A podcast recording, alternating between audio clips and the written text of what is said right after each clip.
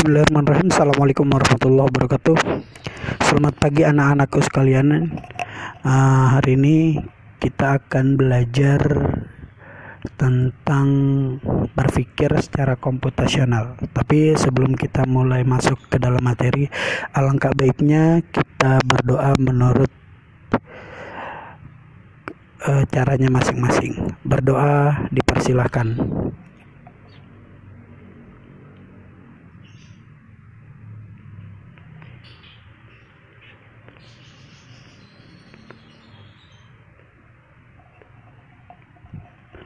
Ya.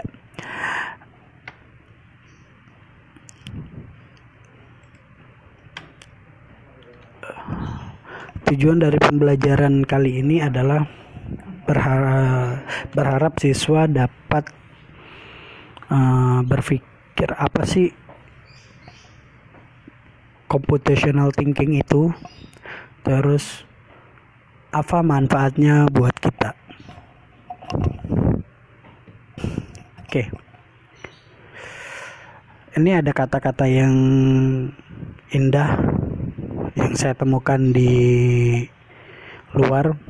Setiap teknologi memiliki resiko yang dapat menghancurkan kehidupan, tapi kita juga memerlukan teknologi tersebut untuk membangun kehidupan yang lebih baik lagi.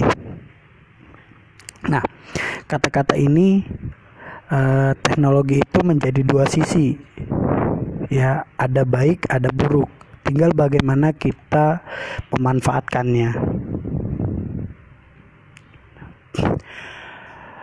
apa sih uh, computational thinking itu? Computational thinking itu adalah metode menyelesaikan permasalahan dengan menerapkan teknik ilmu komputer gitu.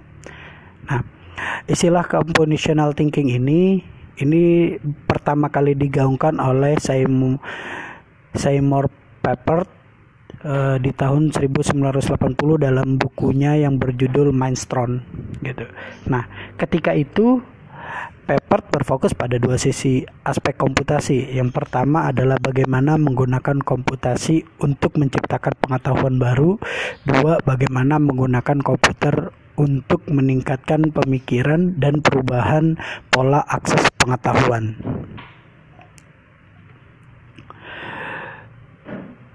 Berpikir komputasi itu uh, tidak berarti kita uh, berpikir secara komputer, tapi untuk menyelesaikan sebuah masalah kita memerlukan sebuah komputer yang kita transformasikan pengetahuan kita ke dalam sebuah komputer gitu. Nah, untuk e, berpikir secara komputasi ini kita dituntut yang pertama adalah memformulasikan masalah dalam bentuk masalah komputasi. Gitu. Jadi masalah yang akan kita pecahkan ini kita formulasikan dulu dalam bentuk komputer gitu. Nantinya ketika permasalahan itu terjadi, kita sudah tahu apa yang harus dilakukan gitu. Lalu yang kedua adalah menyusun solusi yang baik gitu dalam bentuk algoritma atau menjelaskan secara uh, mengapa tidak ditemukan solusi yang sesuainya gitu. Nah, dalam metode compositional thinking ini ini ada empat pemecahan masalahnya gitu. Yang pertama adalah decomposition yaitu memecah memecah-mecah masalah menjadi lebih kecil dan sampai ke pokok sebuah masalah hingga kita menyelesaikan sesuatu masalah. Gitu. Itu yang pertama decomposition. Lalu yang kedua, yang kedua itu pattern recognition yaitu mencari pola. Biasanya dalam sebuah permasalahan yang ada itu terdapat pola-pola yang uh, untuk memecahkan itu memecahkan masalah tersebut itu polanya seperti ini gitu sama seperti kalau kita dapat masalah uh, seperti misalnya masalah yang sering terjadi di dalam diri kita itu adalah malas gitu. Nah, untuk menangani malas malas tersebut itu ada polanya gitu. Nah, tinggal bagaimana kita mengadaptasikan meng memformulasikan kemalasan tersebut, pemecahan masalah tersebut itu ke dalam sebuah komputer. Lalu yang ketiga itu abstraksi, melakukan generalisasi, mengidentifikasi prinsip-prinsip umum yang menghasilkan pola, tren, atau keteraturan tersebut. Nah, yang keempat itu algoritma, yaitu mengembangkan petunjuk-petunjuk permasalahan yang sama secara step by step, langkah demi langkah, tahapan demi tahapan. Nah, jenis-jenis komputasi modern itu ada tiga. Ada cloud computation, mobile computation, dan sama grid computation.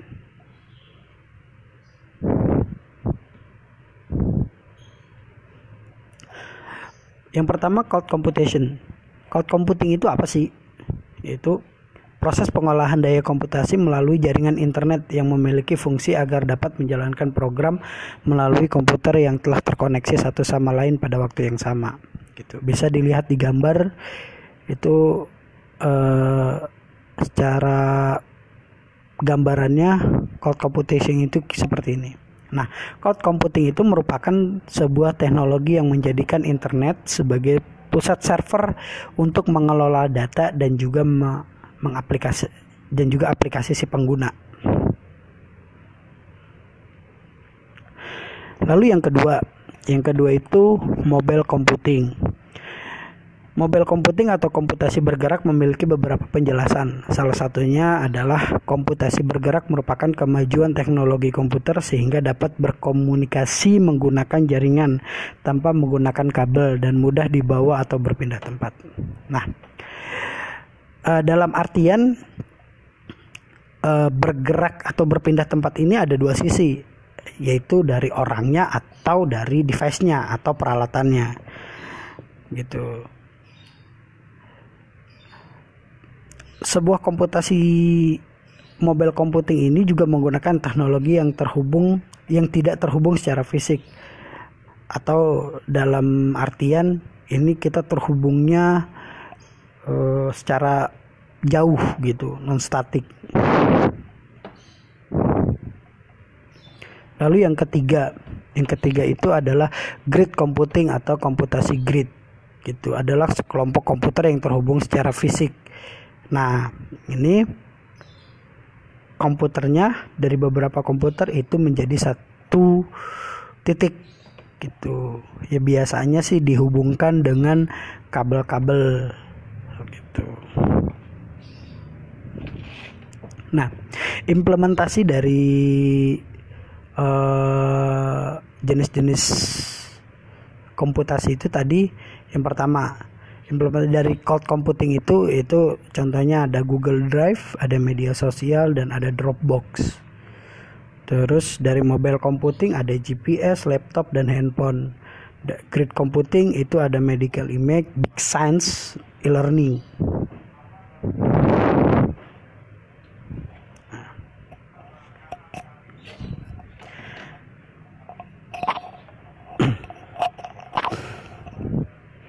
Lanjut. Persoalan akurasi dalam komputasi modern.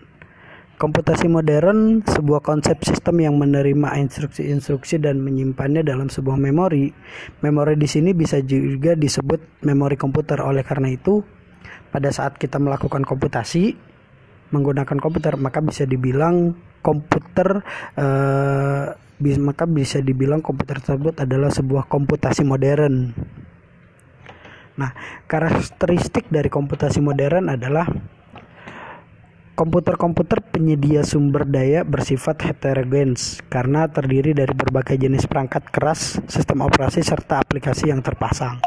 Yang kedua, komputer-komputer yang terhubung ke jaringan yang luas dengan kapasitas bandwidth yang beragam. Nah, karakteristik yang ketiga yaitu komputer maupun jaringan tidak terdedikasi bisa hidup otomatis sewaktu-waktu tanpa jadwal yang jelas. Prinsip-prinsip dalam pemecahan memecahkan masalah menggunakan komputasi modern yaitu ada kompleksitas, modeling, problem volume besar atau downshift dan paralel, kecepatan dan akurasi. Teknologi adalah karya terbesar yang kita hadiahkan bagi generasi mendatang. Itu kata-kata indahnya lagi tuh. Nah, dampak dari sebuah komputasi modern adalah membantu manusia untuk menyelesaikan masalah-masalah yang kompleks dengan menggunakan komputer. Jadi, uh, computational thinking itu adalah pemecahan masalah yang kita abstraksikan melalui komputer. Jadi untuk memecahkan sebuah masalah kita membutuhkan komputer. Contoh paling real adalah uh, mesin absen gitu. Biasanya ada absen secara manual, ini kita bisa absen secara elektronik. Itu mm, dalam bentuk fingerprint gitu. Fingerprint itu itu sebuah hasil dari komputasi modern. Jadi tanpa harus kita ngabsen oh ini hadir ini hadir. Enggak. Tapi kita cuma tinggal menempelkan jari kita dia komputer akan mengidentifikasi mengidentifikasi bahwa oh ini tangannya si A. Berarti dia bisa oh ternyata ada orangnya hadir. Gitu. Ya mungkin uh, untuk hari ini cukup sampai di sini. Jika ada nanti ada pertanyaan, uh, silahkan uh, eh, WA aja langsung ke saya atau bisa nanti di Google Classroom. Oke. Okay. Terima kasih. See you next time. Sampai ketemu lagi di pertemuan yang akan datang.